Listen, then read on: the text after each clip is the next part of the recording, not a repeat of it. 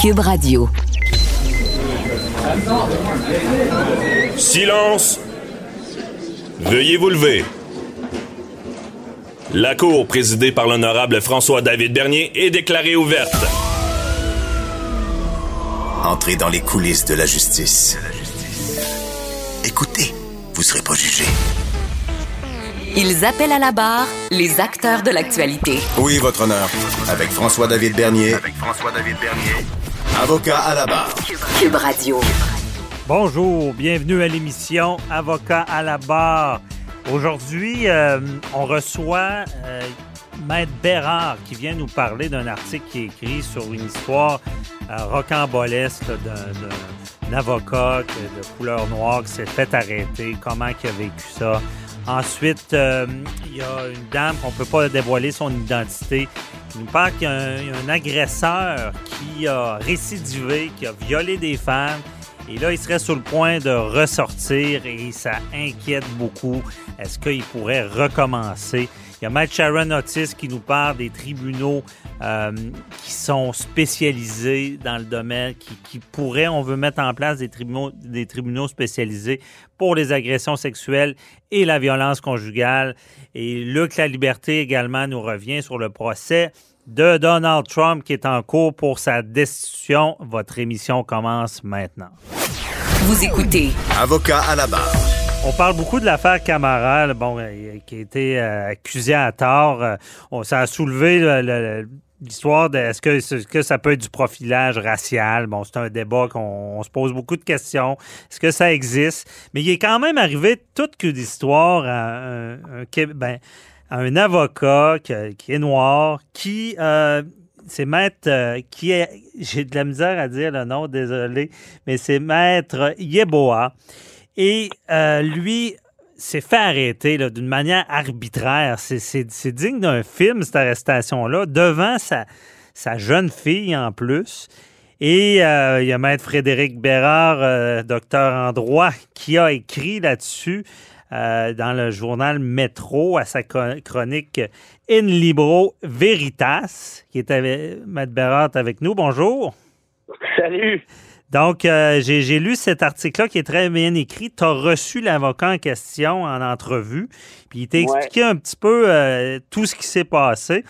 Et bon, première question, qu'est-ce que ça veut dire Libro Veritas à ta chronique?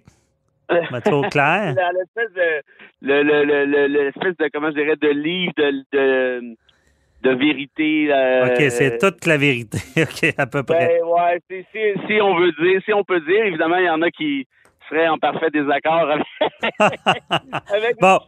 mais, mais, je l'assume. c'est parfait, ça c'est réglé. Bon, on va sur le vrai cas. On, fait des blagues, mais c'est quelque chose. On, je pensais pas voir ça. Euh, il me semble que ça, ça, ça, va pas avec le Québec, là, ce qui s'est passé. Raconte-nous, qu'est-ce qui t'a expliqué? Qu'est-ce qu'il a vécu? Là? Ça ressemble plus au Mississippi qu'au Québec, hein? Ouais. Euh, écoute, moi, ça m'a ça m'a marqué cette histoire-là. J'ai eu vent de ça brièvement.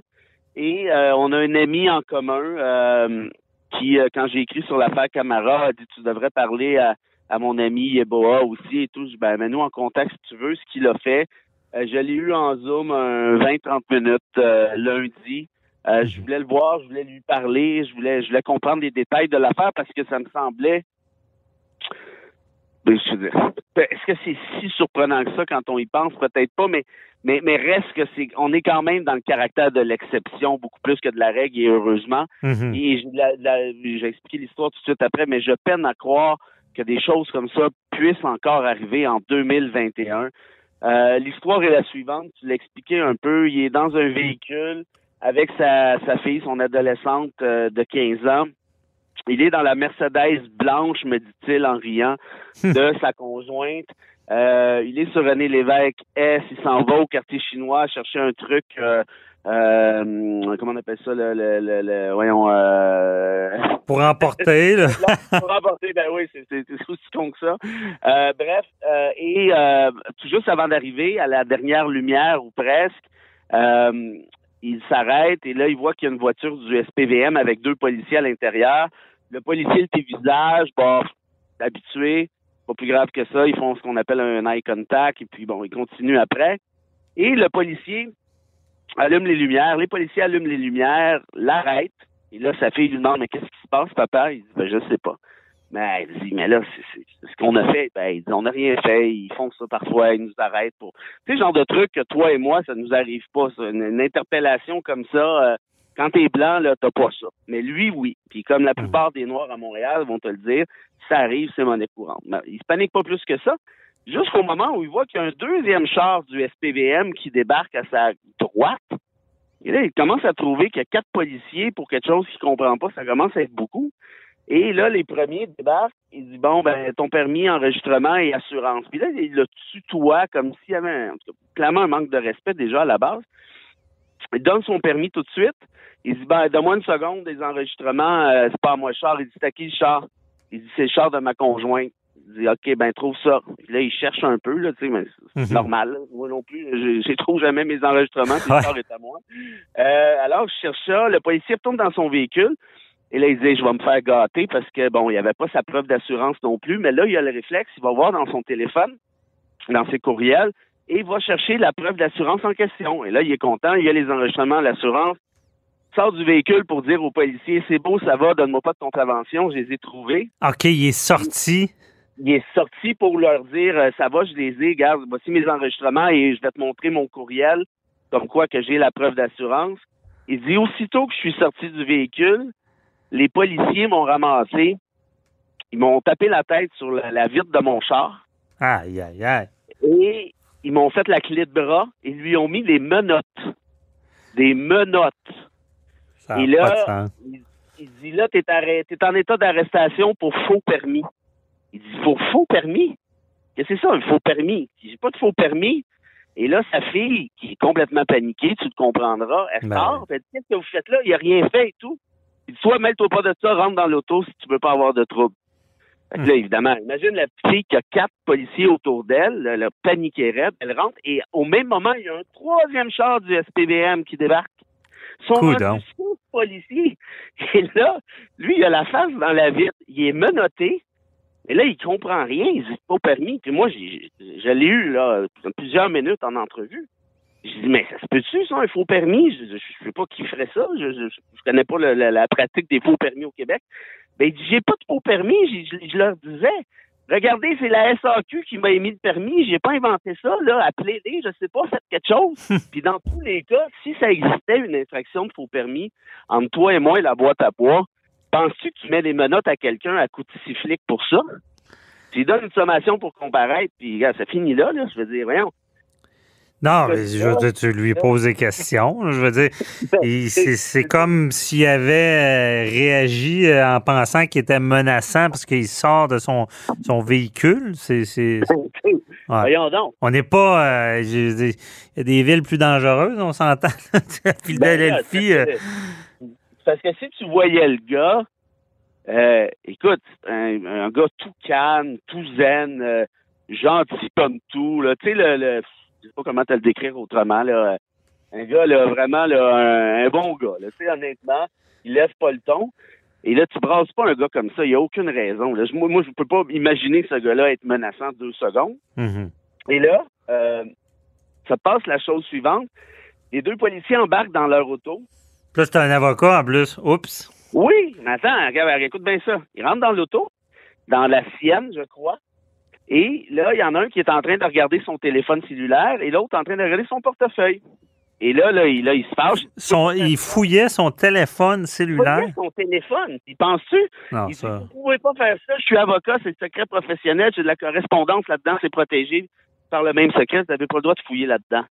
Puis là, ils l'ont regardé, puis ils sont partis à rire. Il y en a un qui a dit, je pense, euh, t'es avocat, toi, ou quelque chose du genre. Bref, il ne croyait pas du tout. Et en continuant à fouiller, un des gars qui regardait dans le portefeuille est tombé sur sa carte. C'est drôle, il m'a parlé de la carte de Du barreau. euh, d'étudiant au barreau. Et après ça, il est tombé sur la carte membre du barreau. Et là, apparemment... Ben, parenthèse, tout avocat en pratique a une carte disant qu'il est en pratique. Euh, donc, ils ont tombé là-dessus. là. Exact, c'est ça. C'est ça, c'est ce qui a fait en sorte que là, la face leur a changé. Puis la petite arrogance, pour pas dire l'énorme arrogance, s'est évanouie un peu. Et là, ils ont fait, oh, là, et là, on est peut-être dans le trouble. Mais juste une petite parenthèse, si ce gars-là, il est pas avocat, là, il se passe quoi? Ça, l'histoire le dira pas. Donc, je ferme ma parenthèse. Oups, là, ils comprennent qu'il est avocat puis là, qu'ils sont dans le trouble. Ben, il y en a un des deux ou des, six, là, je sais plus c'est les mêmes, qui lui disent, écoute, ça, c'est phénoménal. Il dit, écoute, mon gars, si tu promets de ne pas te fâcher, il part, il dit, ne pas me fâcher. Il dit, me niaisez-vous? Il dit, non, non, il dit, écoute-moi là, si tu me promets de pas te fâcher, on va te laisser aller, on va juste te donner une contravention pour cellulaire au volant. Mais j'ai pas parlé au cellulaire au volant. C'est quoi cette affaire-là? Je vais pas prendre une contravention juste pour fermer ma gueule puis m'en aller. C'est pas vrai, aïe, je aïe. peux pas vous parler. Et là, ils se sont obstinés pendant quelques secondes et ça. Puis là, quand ils ont compris que, OK, là, ils sont pas tombés sur le bon gars, ben, ils l'ont laissé aller. Pas de contravention, merci, bonsoir. Et Ouais. ce gars-là fait une plainte en déontologie euh, policière plus une plainte à la Commission des droits de la personne. OK, là, il a fait des plaintes. Mais-. Tu sais, je veux dire, ça, ça va être difficile. là. Le pire, c'est, c'est- tu sais, je, je le crois, là, mais comment prouver tout ça? Il y a sa petite fille, il voudra peut-être pas les comment qu'il a vécu ça avec sa. C'est ça Ah, que je ben, trouve là, difficile. L'histoire s'est finie de cette façon-là. Puis moi, ça m'a. Écoute, euh, ça m'a brisé le cœur. Ma fille est un petit peu plus vieille, mais pas tant que ça. Puis moi, je m'imaginais à, sa place. Ouais. Moi, ça m'était arrivé, là, euh, puis il me dit, fâche-toi pas. Moi, moi c'est clair que je me fâchais tellement que c'est moi qui serais ramassé en prison, puis là, il y aurait eu des bonnes raisons, Ah. je te jure. Parce que tu me fais ça devant ma fille en plus, et tu insultes ma fille, puis tu menaces ma fille. Bref, quand ils sont partis, là, tout le monde est terrorisé. Et moi, j'ai posé la question, ça t'est déjà arrivé, ça, avant? Ben, il dit, ben oui, c'est sûr. Il dit, j'étais noir. Il dit, c'est classique, là, je me promène avec un char de luxe. Qu'est-ce que tu veux? C'est tout le temps comme ça. Mais là, il dit, cette fois-ci, il y avait quelque chose de différent. J'ai dit quoi? Il dit, ma fille était avec moi. Puis là, Ouais. sa voix s'est cassée. Tu voyais là, qu'il devenait émotif. Hmm. Euh, pas beaucoup, cela dit. C'est un gars qui est quand même, je te dirais, plutôt imperturbable, mais là, là c'était quand même beaucoup. Et il dit, il dit, ouais, ma fille est avec moi. Puis tout de suite après, elle m'a demandé, elle dit, papa, est-ce que c'est comme ça à chaque fois que tu sors de la maison? Hmm. Ouais. Tu y penses-tu? Elle, là, cette petite fille-là qui a 15 ans, elle voit son père comme un avocat respecté, respectable, un gentil monsieur. Je le connais pas plus que ça, là, je veux pas Mhm. valider l'ensemble de sa vie, là, mais il m'a tout l'air de quelqu'un qui est bon, parfaitement respectable, qui est arrivé du Ghana, il avait l'âge de 8 ans. Ghana, c'est un pays anglophone. Ben, il y a plusieurs membres de sa famille indirects qui sont partis en Ontario. Son père dit non, on reste au Québec, on va apprendre le français, on va vivre en français ici qui est Mhm. québécois là, de A jusqu'à Z.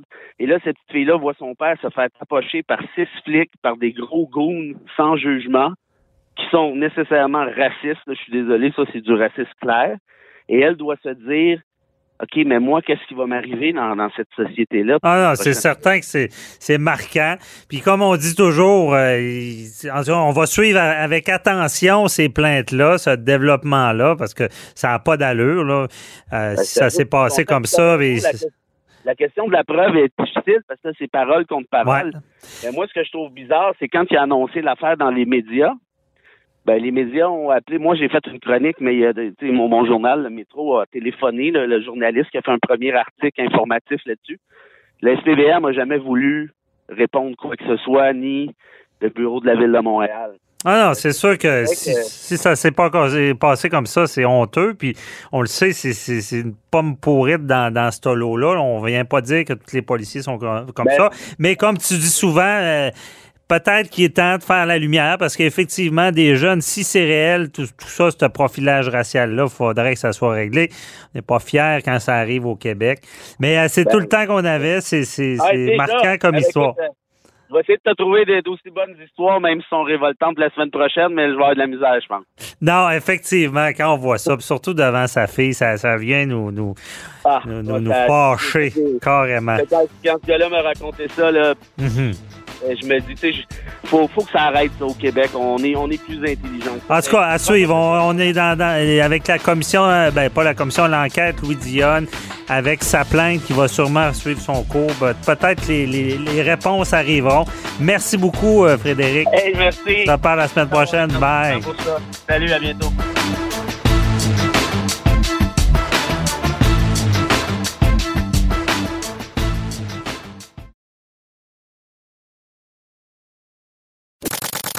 Avocat à la barre.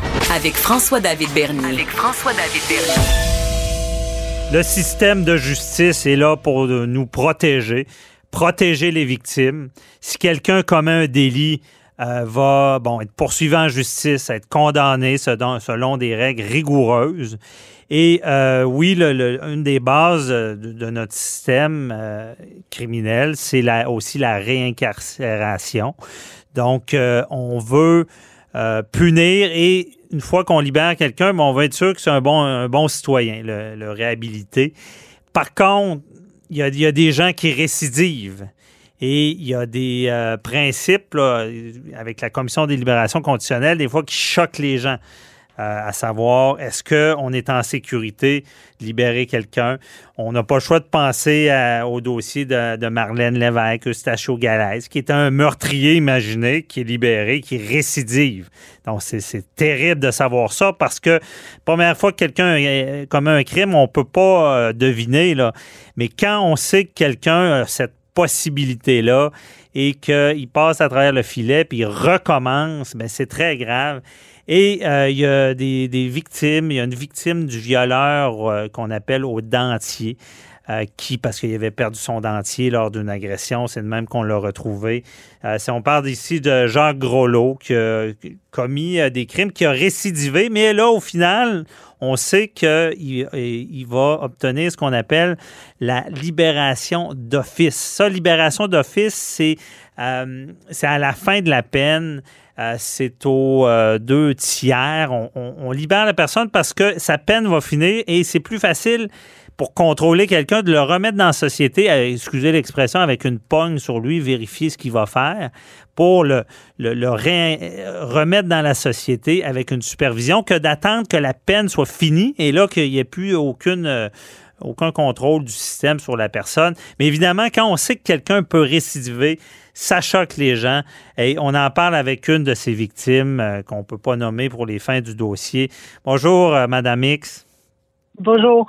Euh, donc, vous, vous voyez cette personne-là qui, qui va être libérée d'office et ça, ça, vous choque, ça vous fait peur, là? Bien, je comprends que oui, effectivement, je suis choquée, ça me fait peur pour les, les victimes potentielles. Il est évident que la commission des libérations conditionnelles essaie de faire son boulot, mais pour moi, il est évident aussi qu'en 2011, on a échappé euh, ce criminel, Jacques Groslot, euh, et c'est la juge Morin et Maître civil le mieux euh, qui lui ont euh, mis l'étiquette de délinquant à surveiller quand il méritait délinquant dangereux.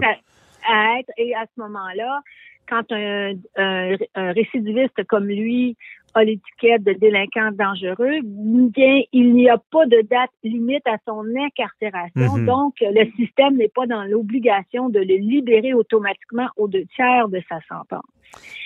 Alors, euh, alors voilà. Et avec l'historique qu'il a, il faut comprendre qu'il a fait trois générations de victimes. Euh, Jacques Groslot a été condamné une première fois en 1981 pour des vols qualifiés et des viols. Euh, hmm. il a été mis aussi en 1981 euh, sur un programme pour les délinquants sexuels. Malgré tout, il s'est évadé de la prison de Cohenville en 1986 en prenant bien soin de fabriquer avec des draps un mannequin pour l'installer dans son lit de cellule pour berner les surveillants. Et là, il s'est sauvé de Cohenville en volant une voiture pour se rendre à Montréal et, et à peine quelques heures après le début de son évasion, Jacques Groslot commettait des viols, des vols qualifiés et euh, violait deux femmes, ça moins de 24 heures après le début de son évasion. Et il a, il a continué des frasques pendant les trois jours jusqu'à temps qu'on le retrouve. Euh, à ce moment-là, il, il, a évidemment été recondamné. Il a fait 15 ans il a été incarcéré 15 ans plus deux ans parce qu'à l'époque, on pouvait garder un délinquant quand on, on craignait euh, pour la sécurité. Donc, il a fait 17 ans. Mhm. Il est sorti. Apparemment, il était malade, donc on lui a greffé, euh, je pense, ce que j'en comprends, on l'a soigné, on lui a greffé un rein, je crois, en 2007.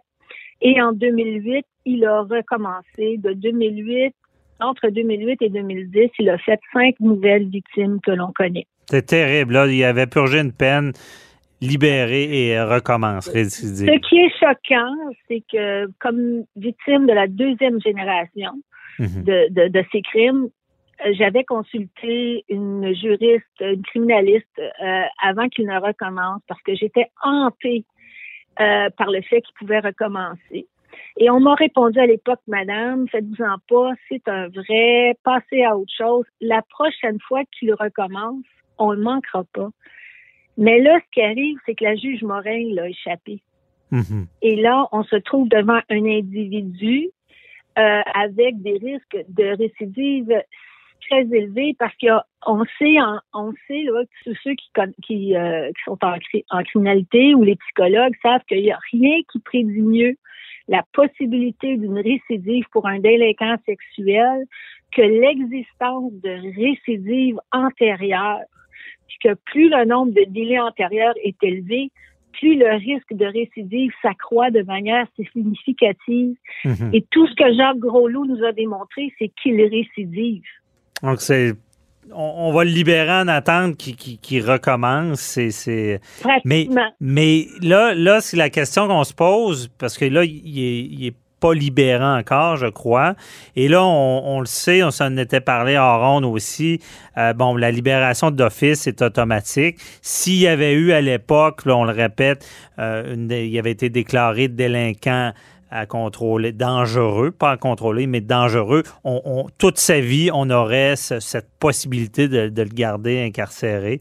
Euh, mais quand même, il y, a, une exception de l'exception à la libération d'office. Si quelqu'un, par des rapports d'experts, démontre vraiment qu'il est un risque euh, évident pour la société et qui va récidiver en sortant, euh, mais ça, on ne semble pas qu'il y ait avoir de rapport dans ce sens-là. Là. Ben, en fait, euh, comme victime, j'ai accès à certains aspects du rapport du plan correctionnel. Mm-hmm. Euh, ce que j'ai appris récemment et ce qui, qui m'a choqué, euh, c'est que certaines étapes ne sont pas évaluées et je pensais que le rapport était bâclé pour finalement avoir l'explication de mon agente d'aide aux victimes que c'était, ce n'était pas des oublis, mais des omissions volontaires parce qu'on ne veut pas les euh, mettre l'accent sur les points négatifs du délinquant pour qu'il puisse obtenir, j'en comprends, sa libération de fils. Ce que je trouve choquant, inacceptable. Donc, de prendre des décisions sur sans avoir leur juste finalement. Ben, parce que cet élément de récidive, après sa première peine, semble-t-il être euh, considéré par la commission? Ben, en fait, les dossiers, les autres dossiers sont fermés. Ce que j'en comprends, c'est qu'il va avoir un, son agent va avoir accès à ces informations-là. Mais il a, euh, il a quand même purgé ses peines, il a payé sa dette envers la société. Donc, je peux pas vous expliquer non plus. Euh, je suis pas juriste, hein. Ouais. Criminaliste. Alors, je peux pas vous euh, expliquer tous les dessus, les dessous. Euh, mais, pour vous, moi, c'est plus pour vous, on vous a pas expliqué ça. Là.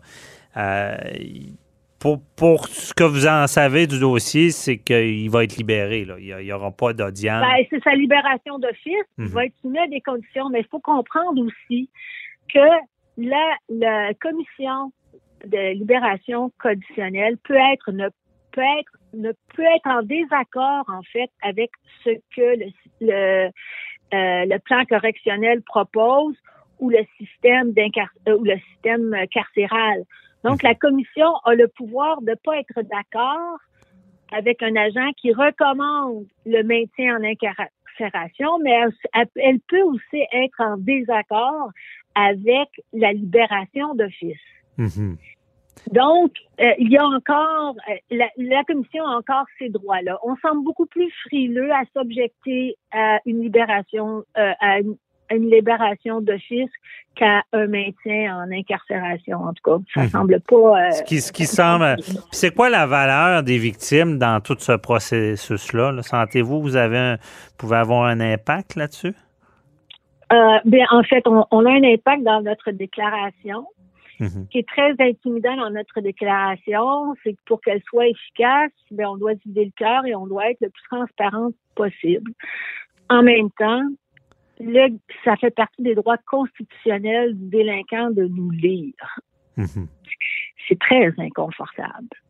Et à ce moment-là, on, on, se remet à nu devant notre agresseur, finalement. OK. Et euh, non, et, et, avec toute cette lourdeur de système-là et, et, de non-sens, évidemment, dans ce dossier-là, parce que euh, euh, comprenons que je suis pas contre la réinsertion sociale, tout le monde a le droit de faire une erreur dans sa vie. Oui, mais vous, vous voulez protéger d'autres jeunes filles comme vous qui, qui pourraient être agressées. C'est, c'est, Bien oui, parce volonté. que la seule chose qu'il a démontré, c'est qu'il est récidive. Mm-hmm.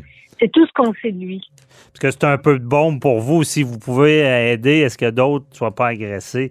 Euh, mais ben, c'est pas juste aider. Il faut comprendre que euh, euh, les, ces victimes passées sont liées à lui et que chaque fois qu'il va récidiver, comme moi, quand il a récidivé, j'ai eu un stress post-traumatique qui s'est déclenché. Ça nous affecte aussi encore et ça Mhm. nous affecte. avez-vous peur de représailles de, de sa part ou? S'il est en Je n'ai liberté? pas y penser. OK, bon. je ne veux pas vous mettre ça dans la tête. On espère que non. Mais euh, je- pour ça, je sais que vous avez été dans les médias beaucoup. Là. On espère là, que peut-être que ça va aux oreilles de- des bonnes personnes. Il faut, avant de libérer quelqu'un qui, qui a récidivé comme ça, tu sais, attendre qu'il y ait une autre victime, ça doit pas fonctionner comme ça. C'est une fois que on les appelle les tueurs d'armes, c'est pas pour rien. Attendons pas qu'il y ait d'autres victimes. C'est Ben, lors, en fait- lors de la libération que c'est important. là. Je vais plus loin. Ce n'est pas juste des tueurs d'âme. Euh, le, le- surtout dans le cas des, des délinquants sexuels, un viol, c'est un meurtre qui laisse la personne en vie. Mhm. C'est vrai. C'est c'est pas moins que ça. Et ça prend des décennies à se guérir si on réussit. Mhm. Non, c'est, Alors, vous, vous le, décrivez bien, euh, c'est ouais, c'est assez grave. En tout cas, on espère que ça va être entendu, puis euh, félicitations moins pour votre combat pour euh, protéger euh, d'autres, d'autres victimes potentielles. Merci beaucoup, là, puis euh, on, sera, on, on suivra ça avec attention. Bonne journée.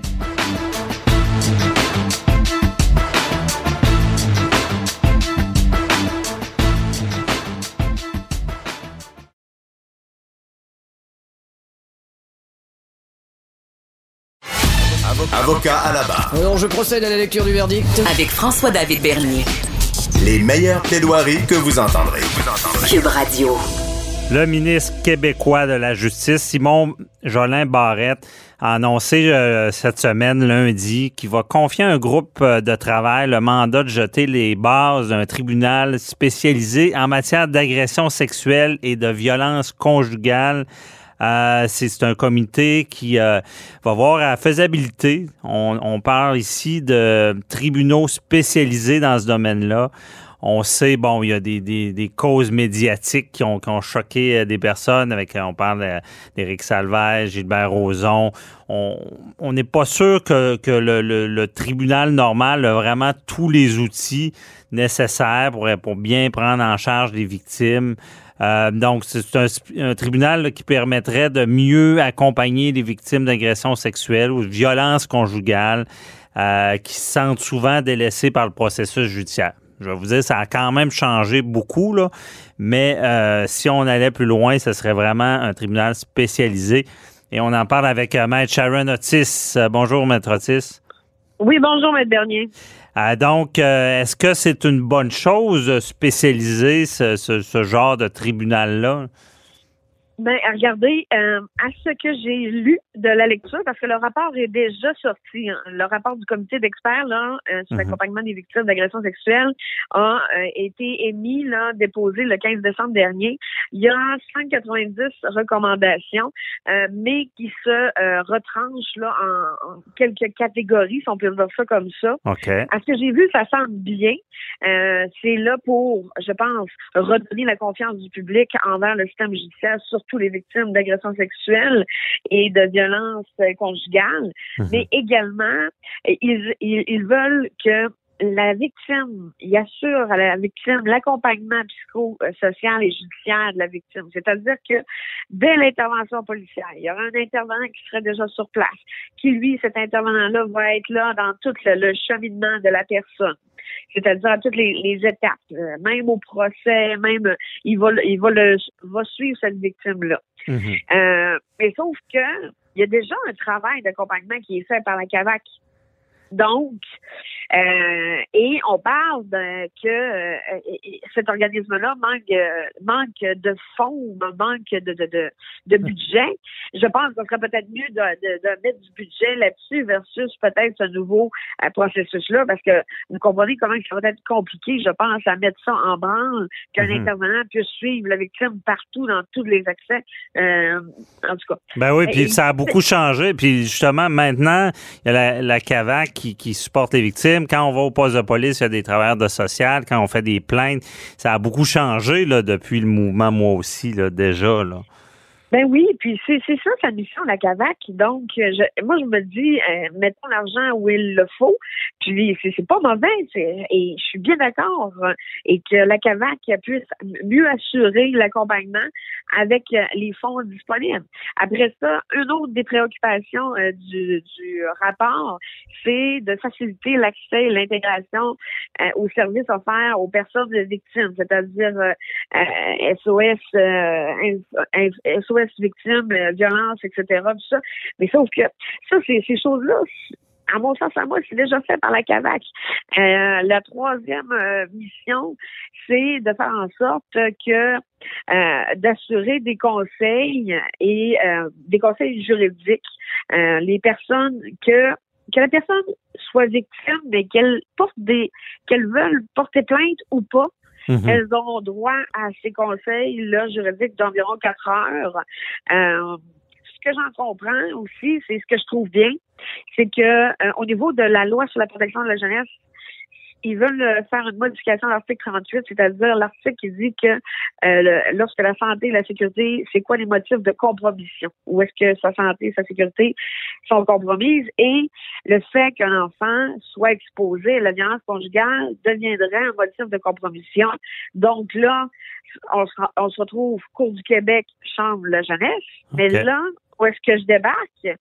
C'est que euh, la Cour du Québec aurait le pouvoir d'accorder une pension alimentaire et une prestation compensatoire. Donc, une prestation compensatoire, euh, je, je pense pas que c'est le bon, euh, avec respect, là, je pense pas que c'est le bon forum, là. Euh, parce, que, on vient comme mélanger, parce qu'habituellement, il y a du droit familial qui se passe devant la, Cour supérieure, mais là, on, il y a une plainte avec des agressions, violences conjugales. C'est comme si la, la portion criminelle vient jouer dans la portion du droit familial? Ben, et, euh, ben ça, ça le frôle un peu. C'est sûr que tout, tout est relié. Donc, c'est pour ça qu'ils essaient de centraliser tout à la même, au même tribunal. Sauf que euh, on peut pas se prononcer sur une prestation compensatoire ni une pension alimentaire. Là. Pour faire une preuve de pension alimentaire, des fois, là, ça prend une journée de procès parce que des fois, il y a des revenus occultes, des revenus, disons-là, un bon québécois, faire du noir. Mm-hmm. Et ça, ça doit être compris dans la pension. Ça finira plus de finir.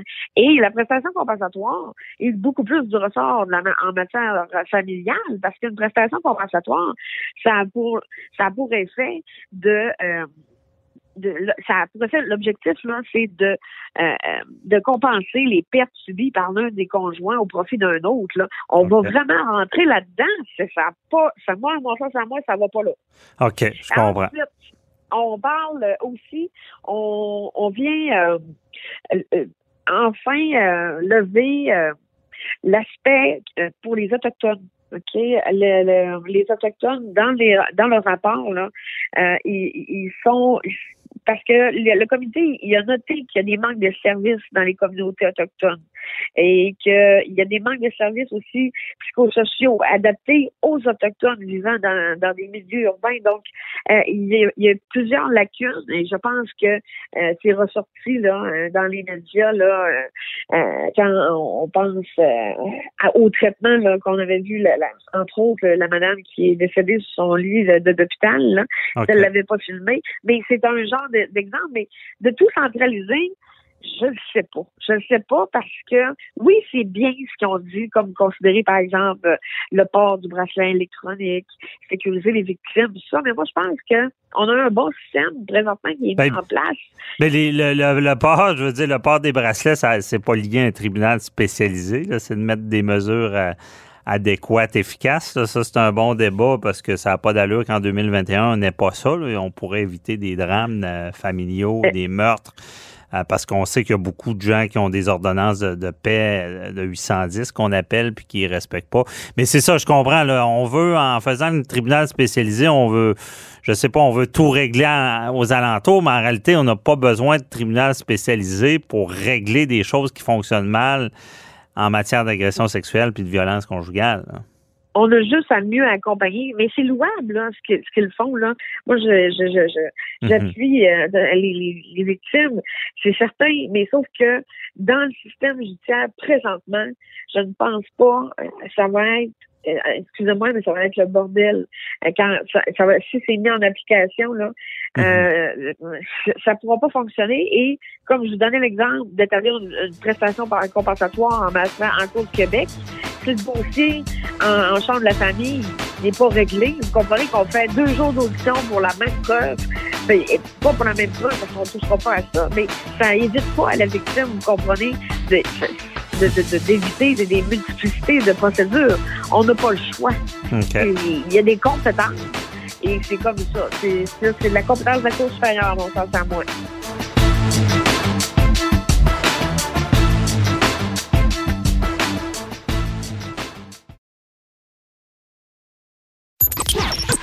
Vous écoutez Avocat à la barre. Entrez dans les coulisses de la justice. On est en pré-enregistrement, on est jeudi aujourd'hui. Il fallait rejoindre euh, notre chroniqueur euh, maître. Euh, maître. on pourrait l'appeler maître, mais non, analyste politique, politique américaine, Luc La Liberté. On parle évidemment du procès de Donald Trump qui, qui a commencé aujourd'hui. Euh, salut Luc, je te mettrai pas dans le trouble avec le barreau en t'appelant maître, mais on, fait du, euh, du, euh, aux États-Unis là, c'est un peu c'est un procès, mais il y a beaucoup de politique dans tout ça là. Ben voilà, c'est ça rappelle hein, le, déroulement puis les termes utilisés pour ceux qui représentent les, les deux camps, républicains ou démocrates, ou encore euh, démocrates et Donald Trump. Il y a beaucoup de termes qu'on utilise qui sont des termes qu'on emprunte au droit. Par exemple, on va parler du côté des démocrates de, des procureurs démocrates, ceux qui sont chargés d'introduire la preuve puis d'étayer la preuve contre Donald Trump. Mais c'est effectivement, faut jamais l'oublier, euh, une procédure qui est euh, essentiellement politique. Mhm. C'est-à-dire que peu importe la conclusion à laquelle on va en, venir, quand on écoute les, commentaires ou quand on écoute la preuve, euh, reste que ça, risque bien de se terminer selon essentiellement les, lignes de parti. Mhm. OK. Et justement, rappelle-nous, là, parce que tout ça va se dérouler, là, là, en ce moment, les démocrates font leurs preuves. Donc, euh, c'est quoi un peu leur, leur, leur, angle de stratégie? Là? Ben voilà, donc au, départ, hein, ça, ça s'est ouvert mardi de, de, cette semaine. Le débat, moi, qui m'intéressait, il avait lieu là. Le reste, on l'avait déjà vu. Donc, mhm. on, va en faire un spectacle un peu pour la, la galerie, plus pour convaincre l'ensemble des Américains que les sénateurs. Mais au départ, on débattait de la constitutionnalité de la démarche. Donc, grosso modo, on s'interrogeait sur deux angles. Un, est-ce qu'on peut poursuivre un président d'institution lorsqu'il n'est plus en fonction? Mhm. Les gestes qu'on lui reproche ont été commis alors qu'il était président, mais c'est Joe Biden maintenant qui est en poste. Donc, euh, on a voté, selon encore là les lignes de parti, avec quelques républicains quand même, on a voté pour dire oui, on peut le faire. Euh, on s'interrogeait aussi, puis on évoquait dès cette première journée euh, où on débattait de la constitutionnalité, on s'interrogeait aussi sur ben, la protection de la liberté d'expression. Est-ce que les républicains s'emploient à utiliser ces avocats, M. Trump, comme les sénateurs républicains? Plusieurs ont dit qu'il ne faisait qu'exercer sa liberté d'expression. Mm-hmm. Euh, vous allez devoir faire la preuve finalement qu'il avait l'intention euh, de d'inciter ces gens-là à se soulever puis à attaquer le Capitole. Ben oui. Non, voilà, et, c'est là où ça devient aussi intéressant dans la preuve. Euh, toujours en sachant, bien sûr, que ça se joue quand même entre républicains et démocrates. Mais donc, on avait, après jeudi, on avait trois journées essentiellement où euh, les démocrates étayaient leurs preuves. Eux vont jouer sur le fait que c'est carrément de l'insurrection à laquelle a, euh, incité le président.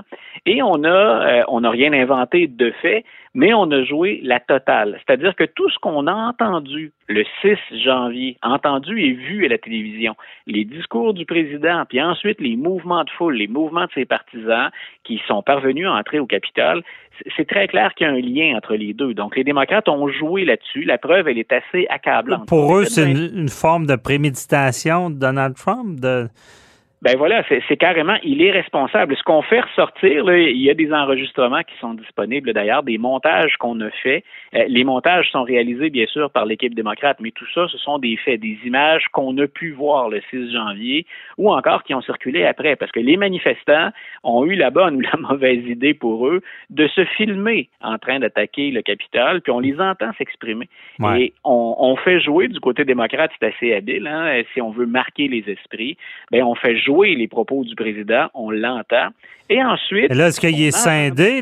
on appelle ça en droit être scindé, prendre un bout d'un discours, par exemple, qui, fait notre affaire.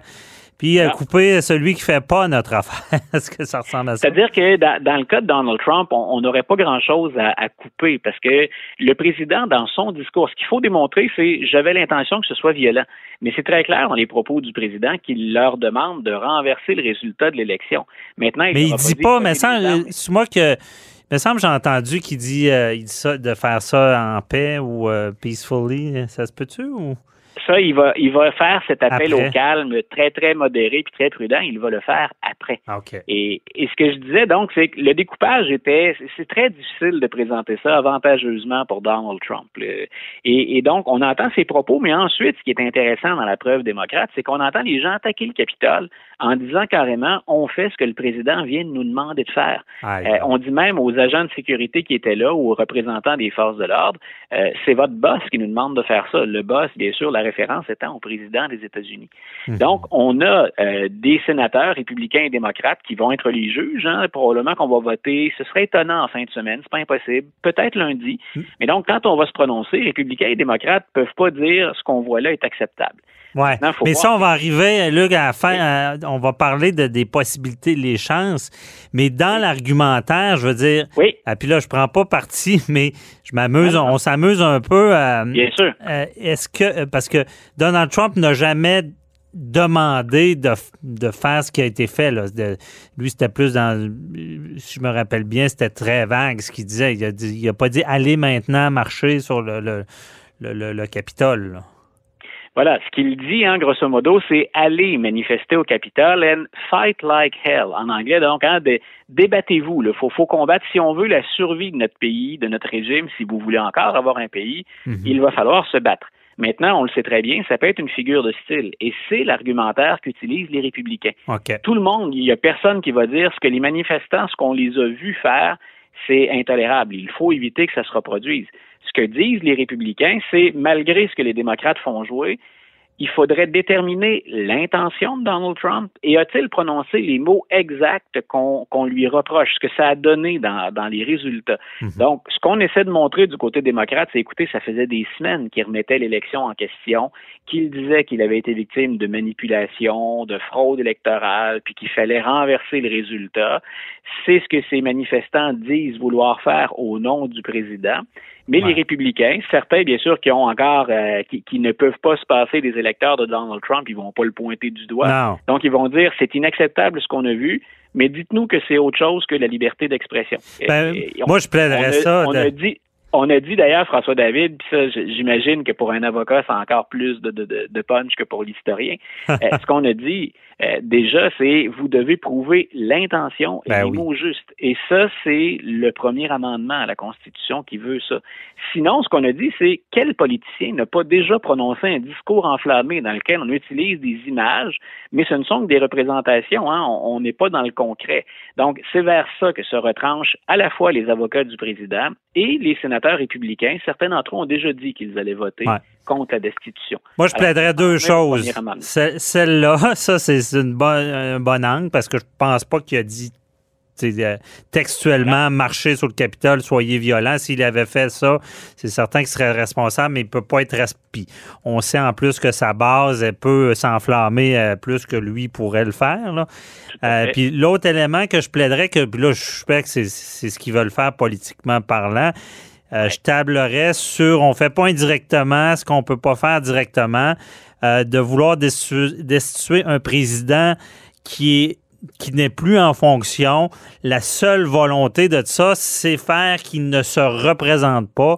Et là, c'est une atteinte à la démocratie parce que s'il se représente pas, ben, tous les électeurs qui voudraient voter pour lui sont privés de le faire. En tout cas, j'irai oui, Puis, euh, tu vois, c'est, c'est, t'as, as utilisé les, les, les, bons termes aussi. Les avocats de Donald Trump, ce qu'ils invoquent, c'est idéalement, là, en démocratie, on laisse la population se prononcer et regardez, elle vient de se prononcer. Euh, c'est Joe Biden qui est président. M. Trump n'a pas été réélu. Mhm. Donc, il a déjà eu sa sanction au plan démocratique. Il a été battu ce que la carte que jouent les démocrates ensuite, elle est, elle est très émotive parce qu'on veut faire de l'effet. L'autre carte, c'est il faut quand même qu'on le poursuive parce que si on ne réagit pas à ce que fait Donald Trump comme président, puis en incitant des foules à aller manifester, puis ça mhm. tourne à la violence, c'est comme faut mettre une, ce qu'on appelle un, euh, c'est la ligne rouge qu'on passe dans le sable pour dire on peut pas se permettre d'aller au-delà de ça. C'est indécent de la part d'un président de se comporter de la sorte. Donc, les, tous ces arguments-là sont sur la table. Puis de l'autre côté, Luc, on va dire, on va dire oui, mais par contre, justement, si ce qu'il a fait, c'est c'est pas euh, c'est pas correct, ben l'électorat va le décider, va décider s'il y a un président a, bien agi. voilà. mais, si, mais si je suis un avocat démocrate, je vais te répondre, François David, ce bout-là est tout à fait vrai. Puis dans, dans, dans, le meilleur des mondes, ça ne se règle qu'en dans la démocratie. Mais pourquoi alors les penseurs auraient-ils mis la procédure de destitution dans notre système si on est dans l'incapacité de s'en servir parce qu'on veut toujours laisser la, la population se prononcer? La procédure de destitution est justement là au cas où, dans l'intervalle, entre deux votes de la population, un président commette des gestes qui sont, euh, qui, qui, sont inadmissibles. Mais moi, je répondrais, dans l'histoire, lorsqu'il y a eu des décisions, c'était sur des événements très tranchés quand même. C'est rare qu'il est allé dans un flou sur tu sais, je, je comprends l'atteinte de dire euh, que, que l'élection est pas valable. C'est sûr que c'est comme un juriste, euh, je fais le parallèle, on peut pas euh, démolir le système, sinon on va se faire radier. On peut pas dire le système c'est de la ben M, là.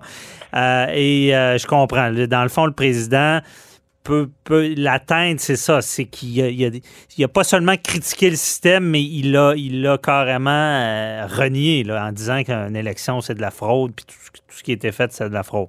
Peut-être là, ça peut être tranché, mais pour la, pour la, la lever au Capitole, c'est désastreux ce qui est arrivé, mais je vois mal qu'on peut lui attribuer directement. Euh, voilà, c'est très, très, très. Mhm. C'est là où même, devant un tribunal, il y aurait vraiment un enjeu, il y aurait véritablement un débat sur cette question-là. Puis ça, ce bout-là, euh, tu, tu l'as vécu, tu le vis, tu l'as étudié beaucoup plus que moi.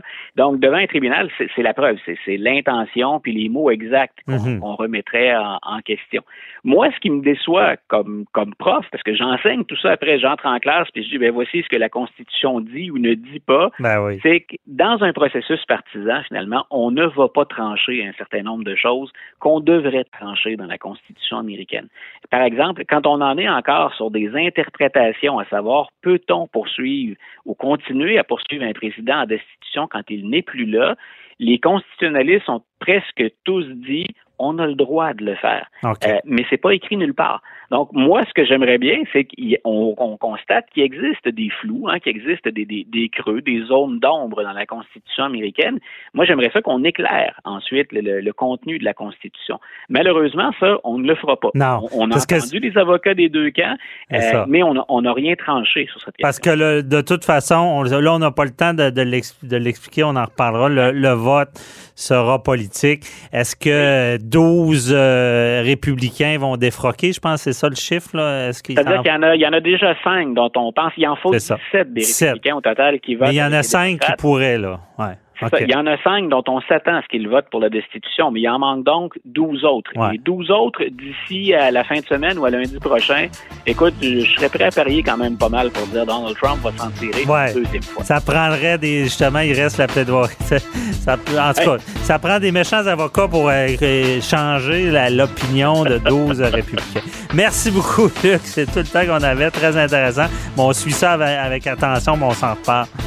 Parfait. Une bonne fin de journée. puis salut, euh, salut aux auditeurs. Bye. Bye.